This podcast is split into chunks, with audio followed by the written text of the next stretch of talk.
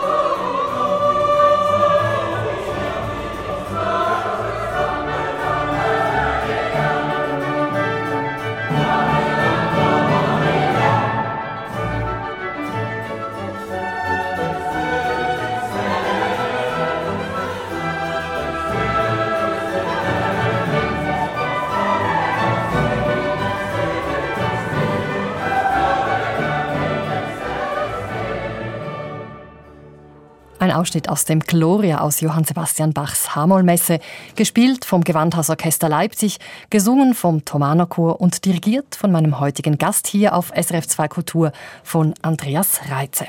Andreas Reitze, Schweizer Dirigent und sozusagen Nachfolger von Johann Sebastian Bach. Er ist nämlich seit zwei Jahren Thomas Kantor in Leipzig seit September 2021. Mein Name Eva Oertle. Ja, Andreas Reitze, was macht diese Musik mit Ihnen? Ist es jedes Mal Gänsehaut, wenn Sie die Hamalmesse dirigieren? Ja, es ist wirklich so, es versetzt mich gerade in, in Wallung, weil natürlich einfach die, das ist das Gloria der, der Hamol-Messe, das ist was vom Allerhöchsten, vom Allergrößten, was man, man singen kann. Und äh, die Jungs singen das mit einer Begeisterung, mit einer Inbrunst, die wirklich sehr äh, touchy, sehr berührend ist. Und ähm, die Musik begleitet mich auch seit vielen Jahrzehnten. Und für mich ist gleich Weihnachten, weil das Gloria ist ein Teil äh, der Wein des Weihnachtsevangeliums äh, zum einen, aber natürlich auch ein liturgischer Teil, das heißt schon, da bin ich schon ganz ohr, wenn ich das höre. Der Klang eines Knabenchors in dieser Musik, ist das für Sie ein besonders sinnliches Erlebnis?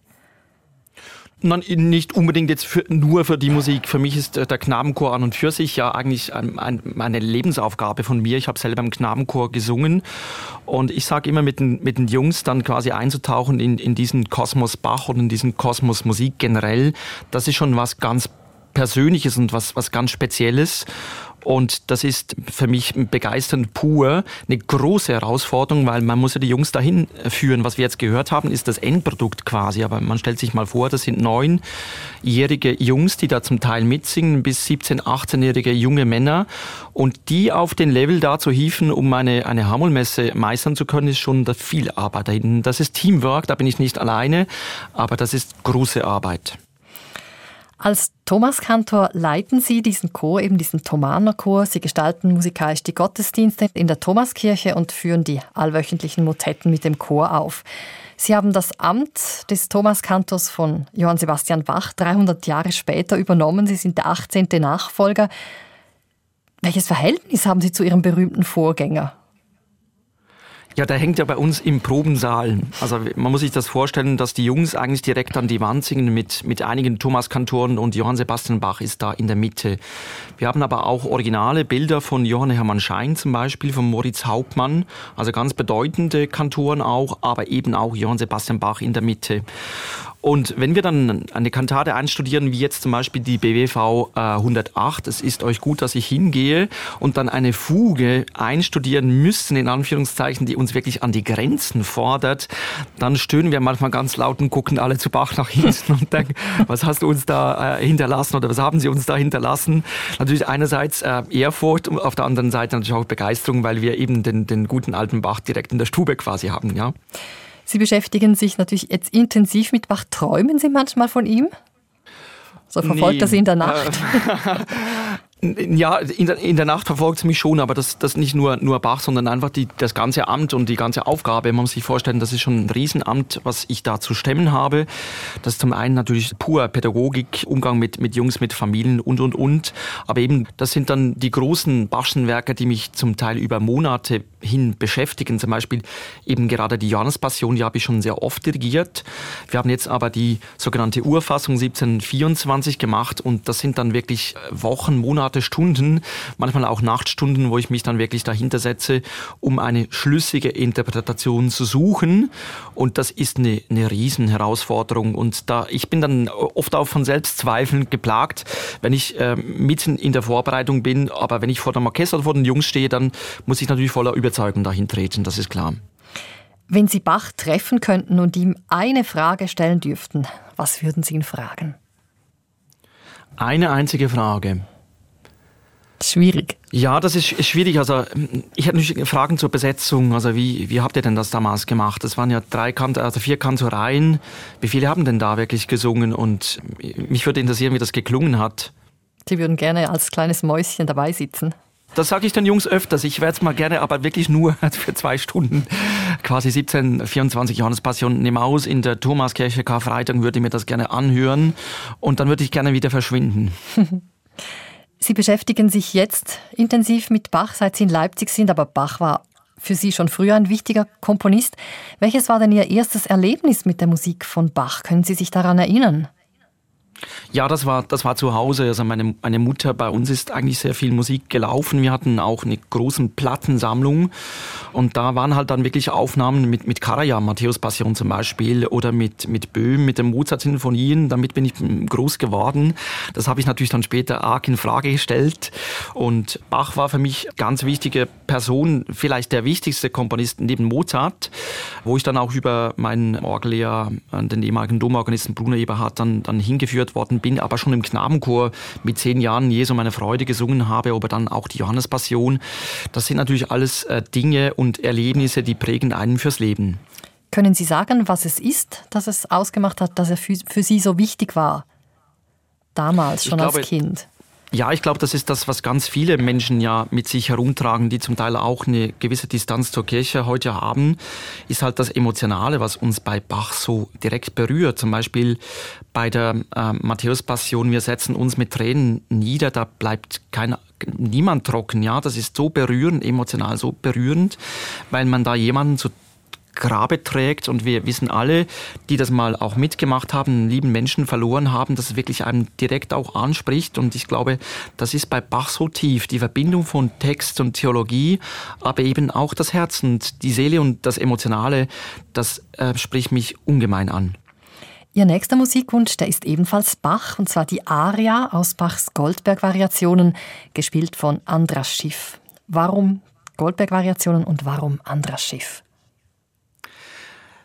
Ja, ich muss sagen, Anders Schiff ist der Pianist, der mich äh, in meiner Jugendzeit äh, geprägt hat. Er und Alfred Brendel einfach unglaublich durchdacht und klug und Anders Schiff mit einer Klangkultur auf den modernen ähm, Steinway-Flügel wo ich mir dann auch gar keinen Cembalo wünsche, weil er einfach alles auf eine großartige Weise, also er, er, er kennt sich so mit der Musik aus, es ist so beseelt gespielt und mit einer, mit einer Anschlagskultur, mit einem Inhaltlichen auch, wie er das verbindet, wie ich das bei ihm einfach seit, seit Beginn meiner, meiner Jugendzeit einfach, ich habe mir da alle Aufnahmen gekauft, immer wenn was Neues kam mit ihm. Und die Goldberg-Variation, da gibt's ja die, die Sage quasi, die Sage sagt, dass Bach das für den Grafen Goldberg geschrieben hat, um um ihn in schlaflosen Stunden quasi ein bisschen Muse äh, zu bescheren. Und bei mir war es in der Gymnasialzeit so, dass ich wirklich ja mit Mathematik und Physik doch meine liebe Mühe hatte und mir dann das zu Herzen genommen habe und mitten in der Nacht jeweils, weil ich nicht schlafen konnte vor den Prüfungen, mir Johann Sebastian Bach die Goldberg-Variation mit Anders Schiff angehört haben. Das hat mich also geprägt.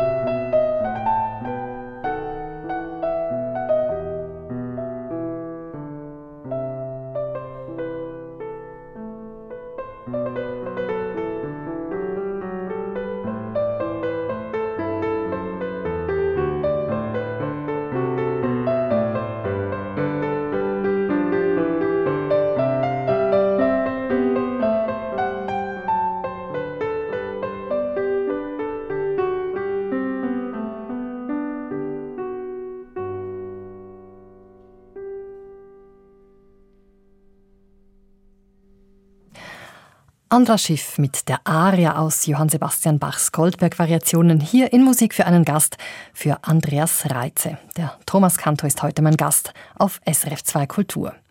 Wir sind nur per Leitung verbunden. Andreas, Sie sind uns aus dem Studio in Leipzig zugeschaltet. Bei unserem telefonischen Vorgespräch haben Sie mir ein bisschen erzählt, wie eng getaktet Ihr Tag ist. Können Sie uns erzählen, wie, wie sieht ein typischer Tag im Leben eines Thomas Kantors aus? Ich kann nicht sagen eines Thomas Kantor, sondern ich kann nur für, für mich sprechen. Von Bei Ihnen. mir ist es so, dass genau, dass mein, mein Morgen eigentlich immer mit ein bisschen Sport beginnt. Also ich ähm, habe mir zu Hause hier in Leipzig ein kleines Fitnessstudio eingerichtet mit einem Laufband. Wenn es natürlich schönes Wetter ist, gehe ich nach draußen, das ist klar, um, um auch die, die Luft einzusaugen. Und ich habe auch eine Rolle, ich habe ein bisschen was im Kraftbereich und ich beginne einmal morgen entweder auf der Rolle oder ich gehe joggen und äh, um mich ein bisschen zu aktivieren. Ganz wichtig bei mir ist das Frühstück. Ich esse liebend gerne mein, mein Müsli, was ich mir jeden Morgen äh, selbstverständlich frisch zubereite mit Früchten, mit einer guten Müsli-Mischung auch. Ich bin ein Kaffee-Fan, ich habe eine gute Kaffeemaschine und äh, mache mir auch gerne mal ein, Ei am Morgen. Wenn das für mich äh, so am Morgen stimmt, dann ist ein guter Einstieg in den Tag. Und da muss man sich das vorstellen, dass ich ungefähr ab 8 Uhr beginne mit, mit der Arbeit und dann sind bei mir mal normalerweise alle Telefon, äh, Telefone ausgestellt und auch Internet, damit ich bis 10 Uhr Zeit habe, um mich intensiv mit Musik zu beschäftigen. Das heißt mit der Kantate, natürlich die in der, in der Woche dann jeweils läuft, aber auch mit großen Passion oder eben Konzerten fürs Bachfest mit Uraufführungen, wirklich ganz viele hm, A cappella-Werke auch. Das muss ja alles gelernt sein und da muss man sich das vorstellen, dass ich mir Kantaten über Monate hinweg, also eine Kantate, die jetzt im, im Mai oder im Juni läuft, die bereite ich normalerweise zwei, drei Monate im Voraus mal vor, lege sie dann wieder beiseite, um das quasi vorzuverdauen. Bis 10 Uhr und dann gehe ich in den Kasten. Der Kasten wird bei uns als Alumnat genannt. Das ist ein, ein Ausspruch von den, von den Jungs seit äh, vielen Generationen im Kasten im Alumnat. Da habe ich ein, ein großes Büro und da warten dann jeweils auch schon meine Referentin, mein Assistent und äh, KPB, der Künstlerische Betriebsbüro, Geschäftsführer, auf mich. Da sind dann ganz viele Sitzungen jeweils meistens bis am Mittag anberaumt. Ich unterrichte noch an der Hochschule, aber dann habe ich dann auch eine Studentin und Studenten bei mir am Morgen. Das sind so Zeitfenster. Mittagessen äh, mache ich dann meistens, wir haben eine eigene Küche, die auch jeden Tag frisch Menü kocht. Die machen das ganz toll. Und das äh, Mittagessen nehme ich meistens mit äh, den Mitarbeitenden ein. Da kann man sich auch austauschen. Und dann geht's in den Nachmittag. Nach dem Mittagessen, entweder sind noch Besprechungssitzungen mit Solistinnen und Solisten am Freitag zum Beispiel oder mit dem Stimmbildungsteam am Dienstag. Am Mittwoch bin ich nach dem Mittagessen beim Gewandhausorchester in der sogenannten Einrichtungsprobe. Bedeutet, wir richten die Stimmen der Kantaten ein, wir besprechen, wie wir das machen wollen. Und dann geht's in die Proben rein. Also am Montag zum Beispiel beginnen dann die Proben um 15 Uhr mit dem Sopran. Fünf Viertelstunden später kommt der Alt, dann die Männer. Und die Proben dauern am Dienstag und am Montag jeweils bis 18.45 Dann kommt das Abendessen und das Abendessen nehme ich eigentlich immer mit den Jungs ein. Da setze ich mich an einen Tisch und dann geht's um Gott und die Welt oder eben auch nicht um Gott und die Welt. Es geht vielleicht mal um Fußball. Ähm, es geht um, um alltägliche Probleme, um Politik. Das ist ganz spannend, um auch in, in die Jungs dann reinzuhören, was sie auch belastet, was sie beschäftigt. Und irgendeinmal dann so um 19 Uhr ist dann vielleicht mal Ende oder auch nicht Ende, wenn ich eben noch Präfektenunterricht habe. Das sind die diensthöchsten Thomanen, in Anführungszeichen, die kriegen bei mir Dirigierunterricht. Dann dauert es dann auch bis 20 äh, Uhr oder ich habe noch eine Sitzung mit Eltern. Man sieht, der Tag beginnt eigentlich morgens um, um 8 Uhr und dauert bis, bis frühestens 20 Uhr abends. Bei Sitzungen auch länger. Sie haben vorher gesagt, dass diese Stunden nach dem Frühstück quasi Ihrem Studium gewidmet sind, eben dass Sie die Werke lernen. Wie bereiten Sie sich da vor? Machen Sie das am Klavier oder Ist das rein eine mentale Arbeit, dass Sie sich die Partitur anschauen? Wie muss man sich das vorstellen? Beides. Ich nutze meistens die Zugreisen, um meine Partituren einzurichten. Der Mittelpunkt einer Kantate ist ja der Evangelientext. Das ist eigentlich immer der Evangelientext vom betreffenden Sonntag. Das bedeutet, äh, ich gucke mal auf den Text, ich gucke mir natürlich aber auch die Quellen an. Was hat uns Bach hinterlassen, welche Handschriften und dann natürlich eigentlich immer die neue Bach-Ausgabe. Das ist so mein täglich Brot. Ich habe dir auch mit nach Leipzig eine eigene Ausgabe mitgebracht. Also es sind wirklich meine Noten, die ich so einrichte, wie ich das gerne dann auch äh, übertragen haben möchte. Sie haben vorher von Bachs Hamollmesse oder auch von der Johannespassion erzählt. Das sind dann große Konzerte. Wie sieht es da vor dem Konzert aus? Also haben Sie da ein, ein Ritual, um sich auf so einen großen Auftritt vorzubereiten? Meistens ist es in der Woche, in der das Konzert stattfindet, natürlich die Proben mit dem Orchester und mit dem Chor. Aber da ist eigentlich schon alles gut aufgegleist. Das heißt, ich bin eigentlich in der Konzertwoche meist sehr ruhig auch, ähm, gut fokussiert. Und am Nachmittag vor einer GP oder einem Konzert ist normalerweise auch Bettruhe für die Jungs und auch für den Thomas Kantor legt sich meistens noch hin. Das heißt, ich äh, versuche wirklich zur Ruhe zu kommen. Ich gehe vielleicht mal ein bisschen joggen, laufen nach draußen, mal spazieren. Das äh, bedeutet für mich wirklich die innere Ruhe zu finden. Ich bin des Öfteren auch sehr müde, weil ich versuche wirklich voll loszulassen und mich dann wieder zu energetisieren für den Abend. Ich, ich esse meistens nur sehr wenig vor dem Konzert und äh, das Einsingen macht manchmal ich mit den Jungs oder ein Assistent macht es von mir und dann äh, je nach äh, Fernsehübertragung gibt es dann auch mal eine Maske. Da kommst du eher ein bisschen zur Ruhe und setzt dich dann hin. Und das ist eigentlich immer ein bisschen gleich. Aber ich versuche ein bisschen runterzukommen, den Moment auch zu genießen. Und genau, also die, die Woche vom Konzert ist meistens für mich fast die ruhigste Zeit. Sie sind als Schweizer und als Katholik in das Amt des Thomaskantors gewählt worden, was sehr außergewöhnlich ist. Sie haben vorher die Solothurner Singknaben geleitet, die aus einer katholischen Tradition entstanden sind. Die Thomaner sind die Frucht einer lutherischen Musiktradition. War das ein großer Sprung, sich mit diesem anderen Geist auseinanderzusetzen? Eigentlich überhaupt nicht. Also ich bin hier nach Leipzig gekommen und am ersten Tag habe ich eigentlich gedacht, es geht, geht weiter mit den Jungs, wie es aufgehört hat in Solothurn. Der Abschied war natürlich schon schmerzlich in Solothurn. Ja, das ist mir wirklich nicht einfach gefallen. Aber die Jungs haben mich so herzlich hier in, in, in Leipzig so willkommen geheißen und ich war eigentlich direkt Teil einer, einer Familie, einer Chorfamilie. Das ist weitergegangen. Zur, zur Musik war, dass wir in der Kathedrale in Solothurn sehr viel auch die alten Meister wie Schein, Schütz natürlich oder auch Bach gesungen haben. Die Literatur hat sich eigentlich nicht unterschieden. Aber natürlich die Intensität. Das bedeutet hier, wir singen ja jede Woche Freitag, Samstag und Sonntag einmal pro Monat ist ein freies Wochenende, ansonsten wird gesungen. Und in Solothurn war das ja einmal im Monat. Insofern natürlich strenger getaktet. Aber die Literatur, ich habe natürlich ganz viel schon gekannt. Ich kenne viel, lerne auch immer viel Neues kennen. Aber die Literatur unterscheidet sich kaum von dem, was wir in Solothurn gemacht haben. Wenn ich auf Ihre Musikwünsche schaue, dann haben wir zweimal Bach, aber auch zweimal Mozart. Ich nehme an, das ist kein Zufall. Da, ich sage das immer auch den Jungs, für mich ist Bach der, der Größte und auf gleicher Ebene eben auch der Größte ist für mich Wolfgang Amadeus Mozart und da natürlich die Opern einfach. Ich bin damit groß geworden auch, auch mit den Klavierkonzerten, auch mit, mit Andras Schiff, mit den Klavierkonzerten Alfred Brendel. Ich glaube, ich kenne sämtliche Klavierkonzerte, die Kirchenverzeichnisse auswendig seit meiner Jugendzeit. Und für mich ist Bach der größte Komponist von Kantaten, von Passion und für mich ist Mozart der größte Opernkomponist. Ja, und auch der Komponist der Klavierkonzerte. Und damit bin ich groß geworden, einerseits mit Bach, auf der anderen Seite aber auch äh, mit, mit Mozart. Und Mozart ist wirklich einfach großartig, ein absolutes Genie, der eine Inspiration in die Musik bringt, auch eine Menschenkenntnis in der Oper hat, mit dem Charakterisieren, eine Dramaturgie in der Oper. Da kommt vielleicht dann noch Monteverti hin. Ein Satz aus Mozarts G-Moll-Sinfonie aber haben Sie sich gewünscht, kein Ausschnitt aus einer Oper, und zwar in der Aufnahme mit Nikolaus Arnogur. Warum gerade diese Sinfonie und warum mit Arnogur? Arno Kur war sicher der Dirigent, der mich am meisten geprägt hat. Und da muss ich sagen, eigentlich der Musiker.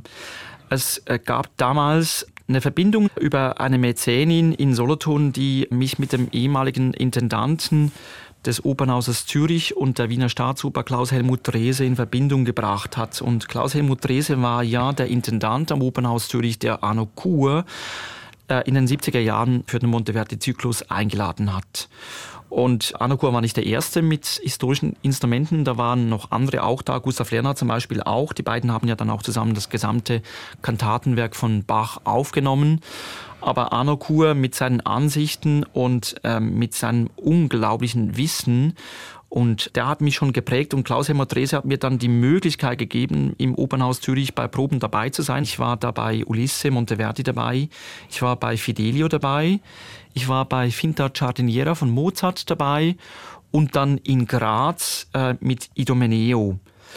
Und wenn Arno Kur im Haus war in Zürich, hat das Haus gebebt weil einfach der hatte so eine unglaubliche Ausstrahlung vor dem Orchester, nicht nur seine Augen. Ich meine, wenn der die Augen aufgemacht hat, haben alle schon automatisch gespielt. Der musste mal nicht mal was zeigen. Das war wirklich einfach, das war, das war unglaublich. Aber was ich bei ihm auch ganz toll fand, war sein Umgang mit dem Orchester, seine, seine Bilder. Das hat mich inspiriert bis aufs Knochenmark. Und ich bin dann in den Pausen, hat er sich auch immer Zeit genommen. Ich konnte immer da sein. Seine, seine Frau, die Alice Anagur, die hat dann immer geguckt, dass er auch mal eine kurze Pause für sich genommen hat. Oder auch nach den, den Aufführungen oder nach den Proben konnte ich mich gleich immer kurz mit ihm austauschen. Ich glaube, er hat nicht mal gewusst, wie ich heiße. Ich war einfach der junge Mann von Dr. Drese. Und es hat sich dann aber auch ein Briefwechsel ergeben, der doch für mich äh, sehr schön war. Und die letzten Symphonien, die G-Moll-Sinfonie, ähm, die S-Dur-Symphonie, äh, haben wir ja die G-Moll und dann die Jupiter-Sinfonie.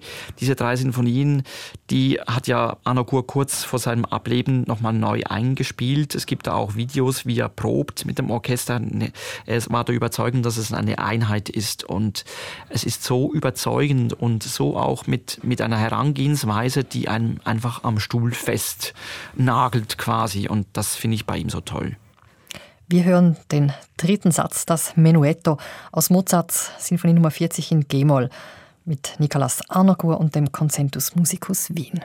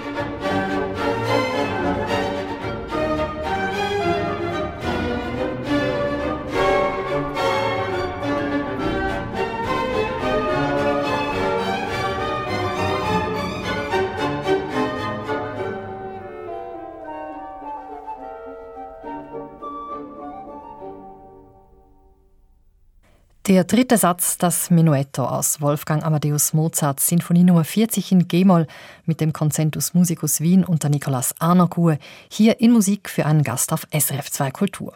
Andreas Reitze, Sie sind in Solothurn aufgewachsen. Wie kamen Sie eigentlich als Bub zum Singen? Sie haben gesagt, zu Hause wurde viel Bach gehört. Aber wie kamen Sie überhaupt zum Singen? Meine Mutter war im, im ersten Beruf Kindergärtnerin und hat sich dann weitergebildet zur Religionspädagogin. Wir waren eigentlich jedes Wochenende ähm, in der Kathedrale der Bistumskirche, eben auch Pfarrkirche in Solothurn, in Gottesdienst, sei das am Samstag am Abend, damals noch 18 Uhr, oder am Sonntagmorgen. Und wir hatten mit Rudolf Vogel damals einen unglaublich tollen Pfarrer, der einfach einen Zugang zu Kindern und Jugendlichen gehabt hat, der auch mit in die Pfadilage gekommen ist oder auch die Singknaben besucht hat. Der hat mich dann eigentlich auf die Singknaben quasi aufmerksam gemacht, weil der ist bei uns auch ein- und ausgegangen, der war ab und an zum, zum Mittagessen bei uns. Und dann habe ich gesagt, Mama, ich will da auch hin. Und wir waren dann sehr oft am Sonntagmorgen da, wenn die Singknaben gesungen haben. Und ich glaube, ich bin dann meiner Mutter so lange in den Ohren gehangen, bis sie mich dann hat, hat gehen lassen zum Vorsingen damals. Und wann war klar, dass Sie Musik studieren wollen? Das war dann, als ich mit Orgel begonnen habe. Also wie gesagt, äh, so eine ganz wichtige Bezugsperson äh, ist und war für mich äh, Bruno Eberhardt, der Domorganist von, von Solothurn, der ehemalige der hat mich schon geprägt und, und gefördert auch. Und ja, bei ihm war das immer auch Thema, was steckt dann hinter den Noten? Eben nicht, nicht nur eine neue Edition, sondern was, was steht dann vielleicht auch im Autograph oder in verschiedenen Editionen. Da haben wir uns früh ausgetauscht und das war schon spürbar. Da habe ich mich immer interessiert und der hat das genährt auch. Und für mich war eigentlich klar, ich möchte gerne, ich möchte gerne Kirchenmusiker werden. Ich möchte gerne Dirigent werden und ich möchte gerne mal einen Knabenchor dirigieren. Das war für mich eigentlich immer klar.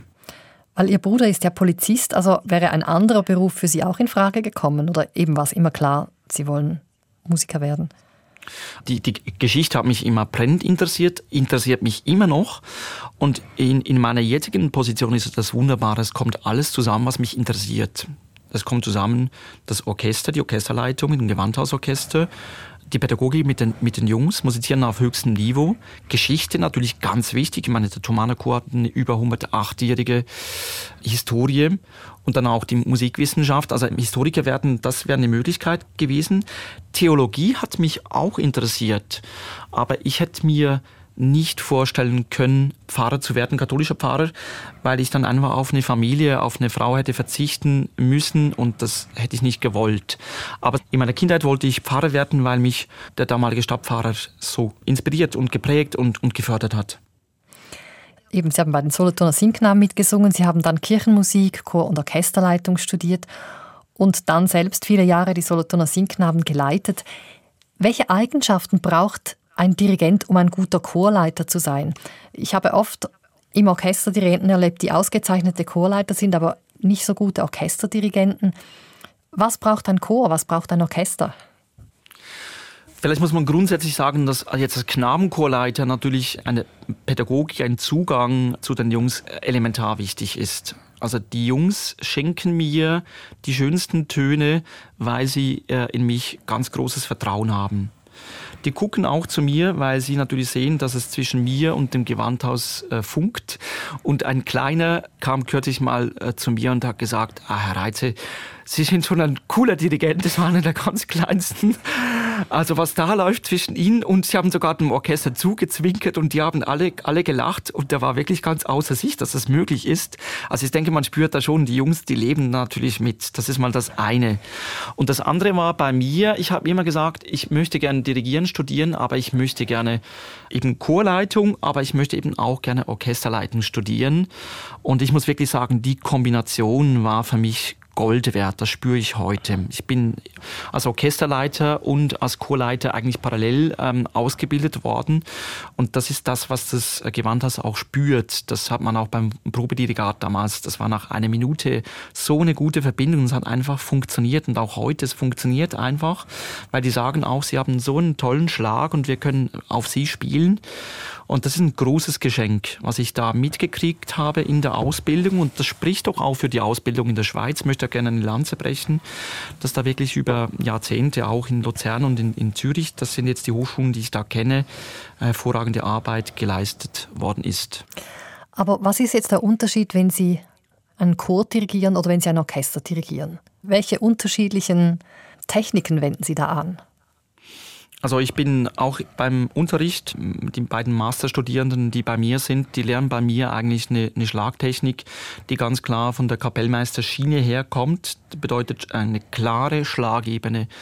Ich will das ganz klar sehen. Ich sage dann immer, was ihr später dann mal macht, das ist mir nicht egal, aber dann müsst ihr euren Weg gehen. Aber eine gute technische Grundlage. Das bedeutet, ich habe eine, ähm, einen Schlag, der wirklich fürs Orchester und für den Chor funktioniert, der klar ist. Ich würde nicht sagen, dass ich beim Chor weicher bin, aber grundsätzlich würde ich nicht sagen, dass ich unterschiedlich dirigiere, ob ich einen Chor oder Orchester dirigiere. Ich dirigiere unterschiedlich, ob ich mit Kindern einen Knabenchor leite oder einen Profichor zum Beispiel. Weil bei Kindern natürlich der Stimmsitz ganz vielmals auch bei Einsätzen angesteuert werden muss. Zum Beispiel einen hohen Ton im Sopran von oben ansingen, nicht von unten anschleifen. Das sind dann Einsätze, die ich dann entsprechend auch gebe. Ich habe meiner Frau auch schon gesagt, äh, eigentlich ist Knabenchor dirigieren ist eigentlich eine Katastrophe für die Dirigiertechnik, weil man zeigt es öfter mal Dinge aus dem Bauch heraus, die jetzt rein von der Dirigiertechnik eigentlich verboten werden, aber eben für die Jungs funktionieren. Das ist dann der Unterschied. Aber wenn ich dann... Wie zeigen Sie das? Na, zum Beispiel, wenn, wenn ich sage, ein Einsatz von oben, dann ist es vielleicht ein, ein, hoher Ton auf eine Eins. Eine Eins geht immer deutlich nach unten. Und dann zeige ich halt dann eben mal so mit einer Geste, mit der rechten Hand von oben so über den, den Kopf weg. Wirklich, Jungs, nehmt das von oben. Alle kennen die Geste. So ein Oder Körbchen mit der Hand. Genau, wenn ich zum Beispiel äh, will, dass die den Text deutlich sprechen, dann beginne ich dann jeweils meine Hand zu verspeisen. also ich nehme da meine Hand und beiß, beiß dann mal rein und die im Orchester wissen das natürlich, müssen auch schmunzeln. Das bedeutet nicht, dass ich einen Finger weniger habe, aber die Jungs wissen, der Herr Reitz hat nicht Hunger, sondern der will, dass wir jetzt einen deutlichen Text sprechen. Das sind dann die, die Klangeben, die sie auch verstehen und auch durchaus mal auf den Backenzähnen dann lachen. Der Thomanerchor hat eine lange, lange Tradition. In welche Richtung versuchen Sie den Chor zu entwickeln? Ich bin einer, der sehr viel Körperarbeit mit den Jungs auch macht. Also ich habe zum Beispiel Jonglierbälle mitgebracht nach Leipzig, die wir schon bei den Singknaben auch verwendet haben. Und die Präfekten kamen jetzt zum Beispiel am Abend vor der Ostermette, die morgens um 6 Uhr beginnt. Muss man sich vorstellen, die Ostermette beginnt 6 Uhr. Die Jungs stehen äh, 4 Uhr 15 auf. Dann gibt's erstes Frühstück und dann ist Einsingen 5 Uhr. Und dann müssen sie mal Jungs zwischen 9 und 18 auf Betriebstemperatur bringen, morgens um 5 Uhr. Das heißt, dann wird bei mir gejoggt, es werden Liegestützen gemacht, es wird, werden mit, mit Bällen jongliert, das macht den Jungs Spaß, mir auch, damit die einfach körperlich dann warm sind und wenn die körperlich auch da sind, wenn der Körper bereit ist, dann ist eben auch die Stimme bereit. Und das bedeutet wirklich ein körperliches Singen, ein Singen vom, vom, vom Körper ausgehend, eine gute Bodenhaftung beim Singen, aber auch bei mir beim Dirigieren ist mir ganz wichtig. Und das ist das, was ich sicher mit nach Leipzig mitgebracht habe. Wird da auch gesungen, während dem jongliert wird, gleichzeitig oder ist das immer nacheinander? Ich habe so äh, äh, Klangfiguren, die wir dann, dann werfen auch.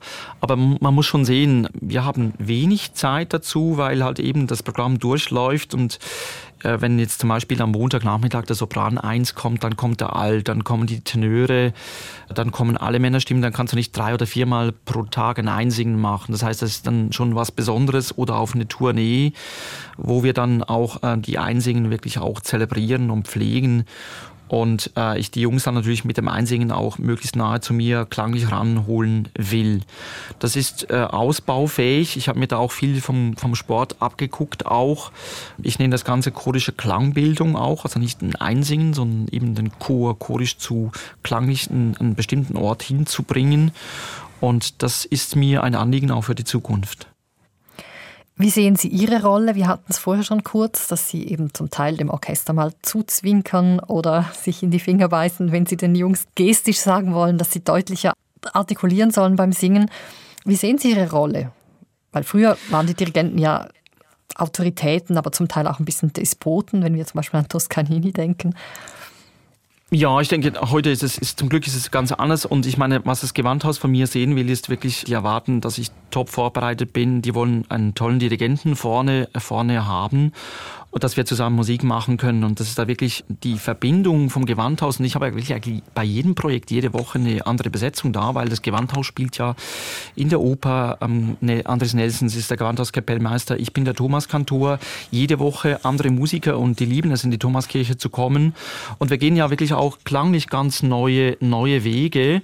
Wir haben ja äh, moderne Instrumente, aber die erwarten auch, oder das bringe ich auch mit, dass ich ähm, Ansätze, die ich natürlich von dem historischen Instrumentarium äh, mir nicht abgeguckt habe, sondern die ich wirklich über Jahrzehnte ausprobiert habe, versuchen wir jetzt streichetechnisch oder auch klanglich so weit wie möglich auf das moderne Instrumentarium zu übertragen. Und das klappt und funktioniert auf, auf, auf eine wunderbare Art und Weise. Es ist wirklich äh, berückend, was für Resultate wir gemeinsam im Gewandhausorchester in den letzten zwei Jahren erreichen konnten. Bei den Jungs ist natürlich klar, da bin ich natürlich äh, vieles, ähm, natürlich bin ich der Thomas-Kantor, da haben alle ähm, auch ein Auge darauf. Das sind äh, durchaus auch ehrfürchtige Blicke zu mir. Aber grundsätzlich will ich auf gleicher Ebene sein mit den Jungs. Ich bin ein wichtiger Ansprechpartner. Ich bin vielleicht zum Teil auch ein bisschen Vaterersatz.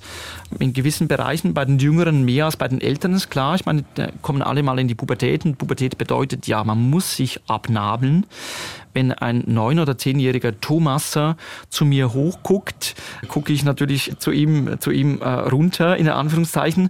Und der 17-Jährige guckt dann vielleicht, weil er größer ist, äh, zu mir wieder mal runter. Aber die Ebenen müssen ja stimmen. Und ich glaube, die Ebenen, die stimmen bei uns im Umgang. Und das ist das, was eben auch einen guten Chor ausmacht. Und das ist auch die Außenwahrnehmung, dass wir einen tollen Chorgeist haben, wenn die, wenn die, äh, die Augen der Jungs leuchten beim Singen, wenn die bei Kreuziger, wenn ich Ihnen sage, da müsst ihr wirklich, das müsst ihr eiskalt äh, nicht runterdreschen, aber eiskalt runtersingen. Wenn das wirklich so umgesetzt wird, dass es dann im Fernsehen wirklich auch spürbar ist, das ist schon äh, berückend dann jeweils, ja. Also Sie sehen die Aufgaben vom Thomas Kantor. Du musst eigentlich dann ein Wundermann sein, der, der ich eben nicht immer bin. Ihr nächster Wunsch, Musik von Beethoven, dirigiert von Carlos Kleiber. Kleiber, einer der größten Dirigenten des 20. Jahrhunderts, er erfand immer ganz tolle Bilder in den Probenarbeiten. Zu jedem Takt soll er anscheinend zum Teil Bilder erfunden haben, um die Musiker dorthin zu bringen, wo er sie hinhaben wollte. Arbeiten Sie auch oft mit Bildern? Die ganze Zeit, ja. Ich arbeite eigentlich in, in jeder Chorstunde mit Bildern, weil das natürlich eine Inspiration ist für die Jungs ich habe zum Beispiel mal gesagt an einer Stelle, das äh, wurde dann notiert für das, das Kastenjournal von den Jungs. Das klingt mir zu stark nach Weihwasser. Das muss klingen wie ein Gemisch aus Bier und was Schärferem zum Beispiel. Das waren natürlich die Männerstimmen. Fanden das lustig und komisch zugleich. Aber das hat dann natürlich schon äh, Zugkraft. Oder wenn ich Ihnen sage, das müsst ihr, da müsst ihr gleichzeitig in zwei Äpfeln reinbeißen, um wirklich den Text zu kauen das ist wirklich so, dass ich viel mit, mit Bildern arbeite. Das hat Kleiber auch gemacht. Kleiber ist für mich ein, eine unglaubliche Erscheinung, wenn man ihn jetzt eben als Dirigent sieht heute. Also zum Beispiel das Orchester vom Concertgebouw in Amsterdam, dieses äh, äh, legendäre Konzert mit der vierten und mit der siebten von Beethoven. Da gibt's ja ein, ein Video davon, wie die Gestik von Kleiber war einfach großartig. Man wirklich das Gefühl, der umarmt äh, die Musik, aber eben auch die ganze Welt. Und der hat eine suggestive Kraft gehabt, die wirklich einzigartig ist, verbunden mit, mit, äh, mit einer Gestik. Die würde ich nicht kopieren wollen, weil es nur halb äh, rauskommt. Ja, also ich finde, jeder junge Dirigent muss seinen eigenen Weg gehen. Aber natürlich wird man kopiert. Ich habe auch Studierende, die eine Zeit lang mich kopieren und ich sage dann immer, dann das ist gut, aber dann müsst ihr auch einen Weg gehen. Und klar habe ich Kleiber natürlich aufgesogen und äh, würde es aber nie halb so gut machen wie er der mich aber schon geprägt hat. Also die Aufnahme mit ihm, eben auch mit den Wiener Philharmonikern, mit dem Bayerischen Staatsorchester, Tristan zum Beispiel, Freischütz-Ouvertüre, das kann man eigentlich nicht besser machen. Auch wenn Beethoven natürlich heute vielleicht ein bisschen aus einer anderen Brille gesehen wird, aber eben die Brille, die Carlos Kleiber hatte mit, mit klanglichen Ebene, das ist für mich äh, nach wie vor großartig, das kann man eigentlich kaum besser machen hören wir einen Ausschnitt aus dem ersten Satz von Ludwig van Beethovens siebter Sinfonie mit den Wiener Philharmonikern unter Carlos Kleiber.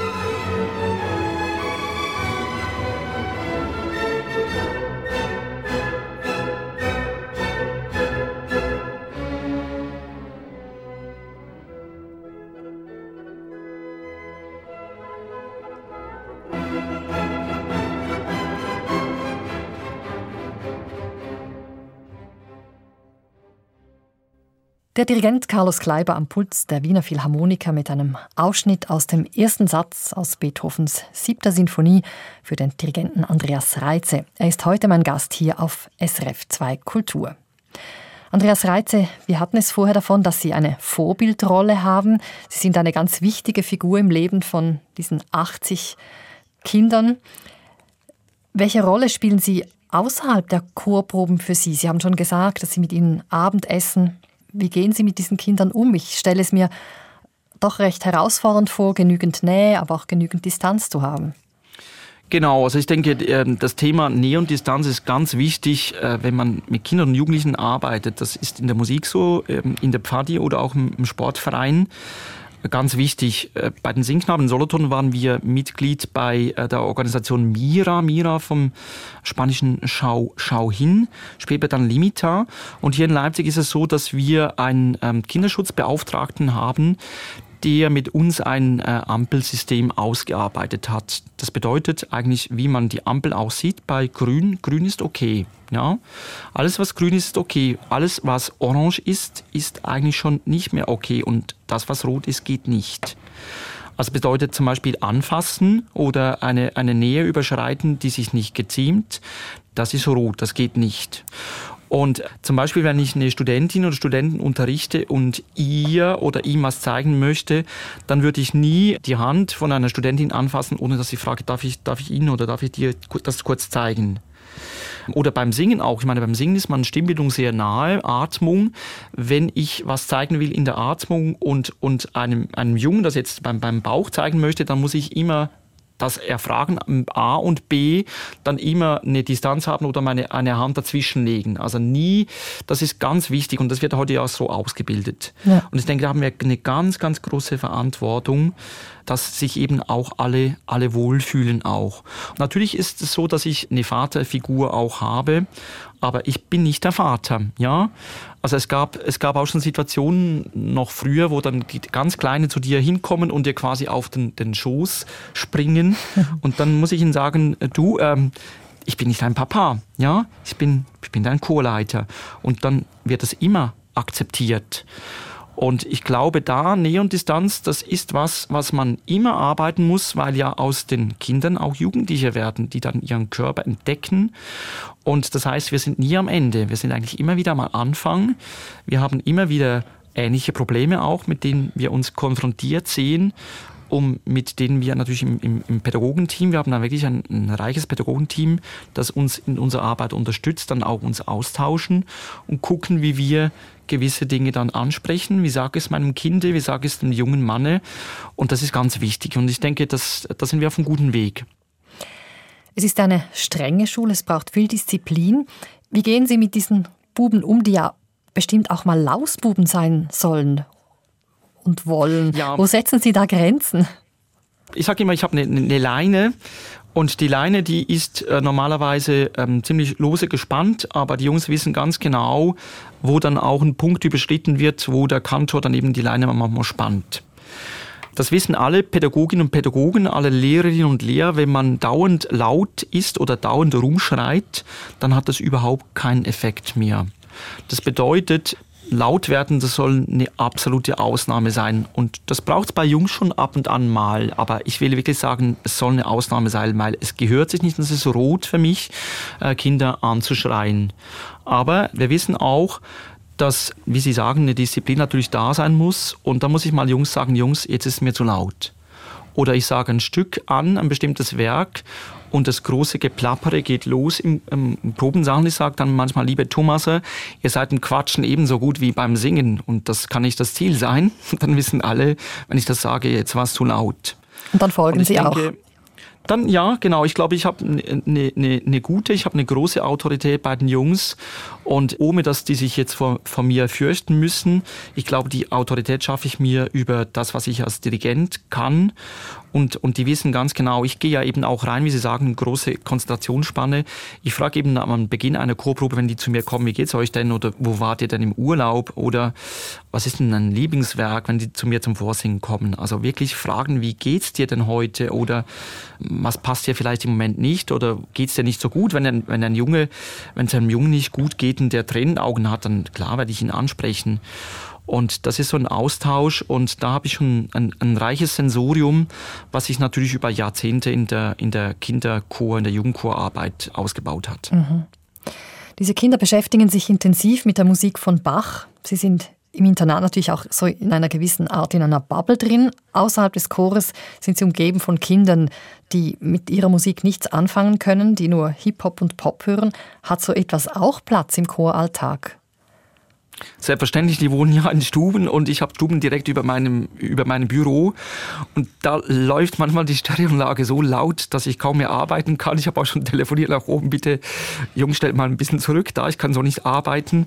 Also ich, ich denke mal, die wenigsten Thomaser hören in ihrer Freizeit jetzt einen Bach, sondern die meisten haben so eher eigenen Musikwünsche. Aber äh, die hören sich schon auch Werke an, die wir gerade machen. Also das ist schon auch so. Also es, es gibt beides.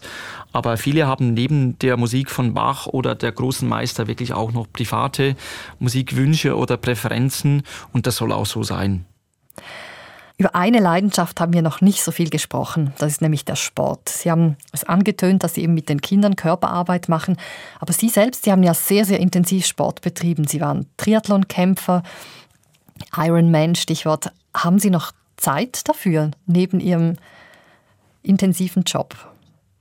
Ich glaube, die Zeit muss ich mir nehmen. Ich glaube auch, dass ich gesund bleibe, weil eben die Beanspruchung so groß ist. Wie gesagt, ich mache jeden Morgen, beginnt bei mir eigentlich mit Bewegung, äh, am Wochenende auch ein bisschen länger. Und ich, ich denke wirklich, das ist für mich ein bisschen äh, Seelenhygiene auch. Also ich höre dann auch keine Musik. Also ich gehe dann wirklich joggen, ich gehe an, an die Seen oder an die Flüsse hier und ähm, laufe dann da entlang, bin dann ganz mit mir und Gedanken versunken. Und das ist schon das, was ich mitnehme. Und ich denke, vom, vom Sport, von der Sportwissenschaft können wir uns im musikalischen Bereich einiges abschneiden. Das haben wir auch gemacht äh, vor einem Jahr, als wir zum Beispiel die Matthäus-Passion aufgeführt haben bei 30 Grad auf der Empore oben. Da kann man eigentlich nicht zweieinhalb Stunden singen, ohne dass man sich verpflegt. Und da habe ich mir dann an der Sporthochschule in Bern noch äh, Rückmeldungen geholt. Das hat wunderbar äh, funktioniert. Es ist kein Tomana umgekippt in den ganzen zweieinhalb Stunden, was natürlich auch mit, mit einfach einer guten Betreuung der Jungs zu tun hat. Wo liegen für Sie die Gemeinsamkeiten zwischen Sport und Musik? Ich glaube, die, die Bereitschaft zur Leistung, Leistungsbereitschaft, das spüre ich hier schon ganz stark. Also wenn wir auf Tournee sind und in einer Kirche kommen, dann wird eigentlich nie gemault und ach, ich bin müde, sondern da wird wirklich einfach abgeliefert. Also, und am Ende, äh, wenn wir im Konzert oder Motette singen, die, die Jungs singen wirklich quasi bis zum Umfallen. Also die Bereitschaft da wirklich ganz, und das ist ein Unterschied zur Schweiz, was ich spüre, wirklich die Bereitschaft, äh, über die Grenzen hinweg zu gehen. Ich mache das äh, selber auch, deshalb brauche ich den Sport, weil ich fit sein will und muss. Und äh, die Jungs ziehen damit. Äh, das ist toll. Wie viel mentale Arbeit steckt dahinter, um Höchstleistung zu bringen? Ich arbeite mit den Jungs durchaus vor dem Konzert auch im mentalen Bereich, dass wir alle die Augen äh, schließen. Ich mache auch ab und an mal progressive Muskelentspannung mit ihnen. Ich versuche zu fokussieren vor dem Auftritt, wie das aussieht, wenn wir da reinkommen, wenn eben dann die Fernsehkameras vor uns durchschwirren. Mentale Aspekt ist sicher ganz, ganz wichtig, dass die Jungs ein gutes Selbstvertrauen haben. Und ich denke, dieses Selbstvertrauen nehmen sie dann mit in ihr späteres Leben. Zum Schluss kehren wir nochmals zu Mozart zurück. Mozart, der auch als Kind schon Höchstleistungen geleistet hat und sie auch von den Interpreten fordert. Seine Musik verzeiht nichts. Sie haben sich einen Ausschnitt aus dem Klavierkonzert Nummer 22 in S-Dur gewünscht mit Andras Schiff. Was verbindet Sie mit dieser Musik? Die Aufnahme mit Anders Schiff ist mit Schandor Weg, mit der Kamerata Akademie Salzburg entstanden. Das ist so eine blaue CD-Box, die habe ich mir in meiner Jugendzeit gekauft und die ist jetzt auch mitgekommen, natürlich nach Leipzig. Ich verbinde die, äh, oder ich empfinde die Verbindung von Andras Schiff mit Schandor Weg als besonders intensiv. Das spürt man, auch wenn man jetzt äh, rein äh, von, vom, vom, Orchester heute vielleicht ein bisschen das anders machen würde, artikuliert, aber Schandor Weg als großartiger Geiger, als großartiger Orchesterleiter, und der kammermusikalische Zugang, den, den die beiden finden mit dem Orchester, mit dem Klavier, als der Pianist inter pares eben, als nicht der Solist, sondern das Klavier ist ja durchaus Teil vom Orchester bei Mozart. Und der Schiff spielt ja zum Teil auch Generalbass mit. Und hören Sie diese Musik heute manchmal noch? ja, wenn es mir mal nicht gut geht oder ich mal wirklich Entspannung brauche am Abend, wenn ich nach Hause komme, dann höre ich mir am ehesten ein Mozart-Klavierkonzert an. Ganz herzlichen Dank, Andreas Reitze. Dankeschön. Dann hören wir jetzt den dritten Satz, einen Ausschnitt aus dem dritten Satz aus Wolfgang Amadeus Mozarts Klavierkonzert Nummer 22 in S-Dur mit Andras Schiff und der Kamerata Akademiker des Mozarteums Salzburg unter Schandor Weg.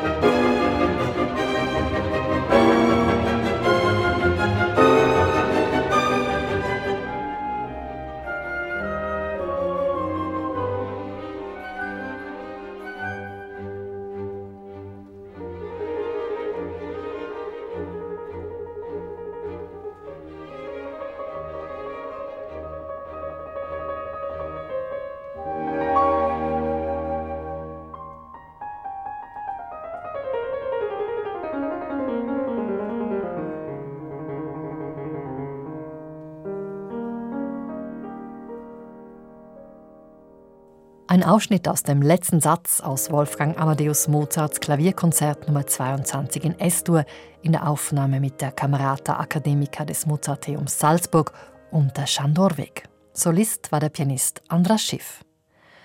Das war der letzte Wunsch von Andreas Reitze. Der Thomas Kantor war heute mein Gast hier auf SRF 2 Kultur.